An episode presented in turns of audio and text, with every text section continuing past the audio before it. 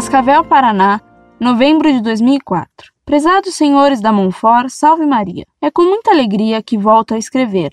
Desta vez, quero relatar alguns fatos presenciados no movimento da RCC. Eu frequentei alguns encontros carismáticos e fiz um retiro, pois na época eu tinha uns amigos carismáticos e eu tinha curiosidade em saber o que havia de tão bom na RCC e o porquê eles agem como se sempre tenha razão em tudo e como se só eles estão certos. Nesses encontros, deparei-me com várias coisas um tanto quanto esquisitas. Abaixo as citarei como uma maneira de contribuir para com aqueles que participam ou são simpatizantes deste movimento que está transformando os fiéis católicos em protestantes.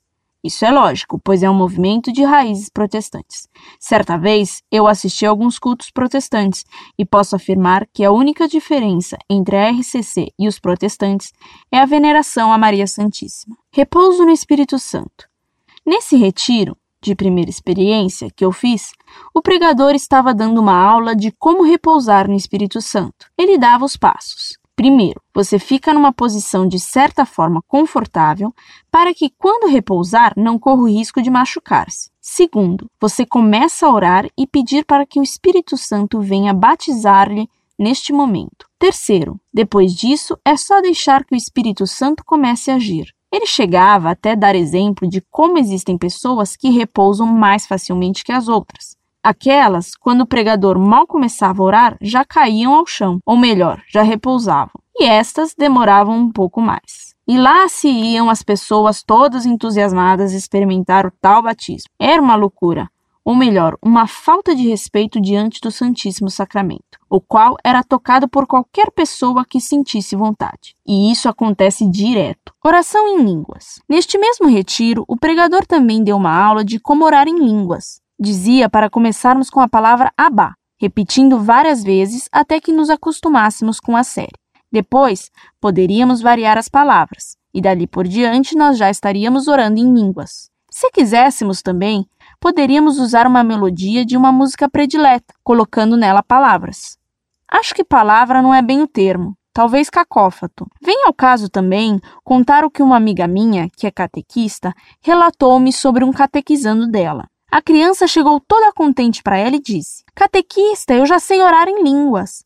Ao que ela curiosamente perguntou: E me diga como você aprendeu e quem ensinou-lhe? Ah, foi minha mãe. Ela disse para eu repetir bem rapidinho: Maria, Maria, Maria. Daí eu fiz e consegui. Não necessita comentário. Comentários particulares. Eu lembro que quando as pessoas começavam a emitir aqueles sons estranhos, e a pular e gritar, eu sentia uma dor no estômago e pensava comigo mesma o que podia haver de errado para sentir-me assim. Eu jamais pude fazer essa dita oração em línguas. Outro ponto interessante era quando chegava a hora das profecias. Aí sim era uma coisa ridícula, pois havia pessoas que falavam, entre aspas, pois não falavam, emitiam sons estranhos e com a voz alterada, e outras pessoas que, após o término da profecia, interpretavam-na. Lembro que naquele momento eu sentia-me mal, de certa forma até amedrontada, pois nunca havia deparado-me com coisa semelhante. Ao mesmo tempo, fiquei com peso na consciência por ter pensado: será que aquilo era uma coisa vinda de Deus? Porém, mais tarde, ao ler as várias missivas a respeito da dita oração em línguas, deparei-me com uma em que o professor Orlando expunha a ideia que Deus, em sua sabedoria e inteligência, não poderia aceitar que as pessoas se dirijam a ele de maneira ininteligível. E sendo assim, durante essas orações, até o demônio poderia fazer-se presente. Vocês não imaginam como isso aliviou-me. Depois que esses carismáticos infestaram a Santa Igreja Católica, nosso Senhor tem que ficar 24 horas à disposição deles para fazer os milagres que eles querem e não se Deus quiser conceder as graças. Porque o que se ouve na RCC é: Jesus agora está tocando alguém que tem dor de barriga. Também está tocando uma jovem que está com problemas na família. E blá, blá, blá.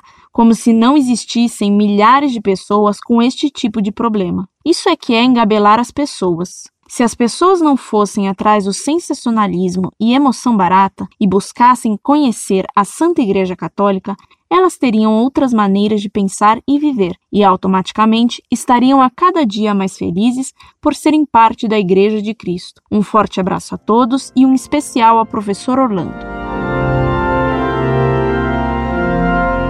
Muito prezada, salve Maria. Seu relatório é impressionante e coincide com o de muitas outras pessoas que testemunham essas loucuras que ocorrem na RCC. Evidentemente, isso é o mesmo que acontece no protestantismo pentecostal e que a igreja sempre condenou. O bom senso também se rebela em aceitar tantas bobagens. E pior que bobagens, porque vai se saber até onde esses fenômenos têm de fingimento e quanto têm de influência diabólica. Deus lhe pague por sua coragem, seu exemplo.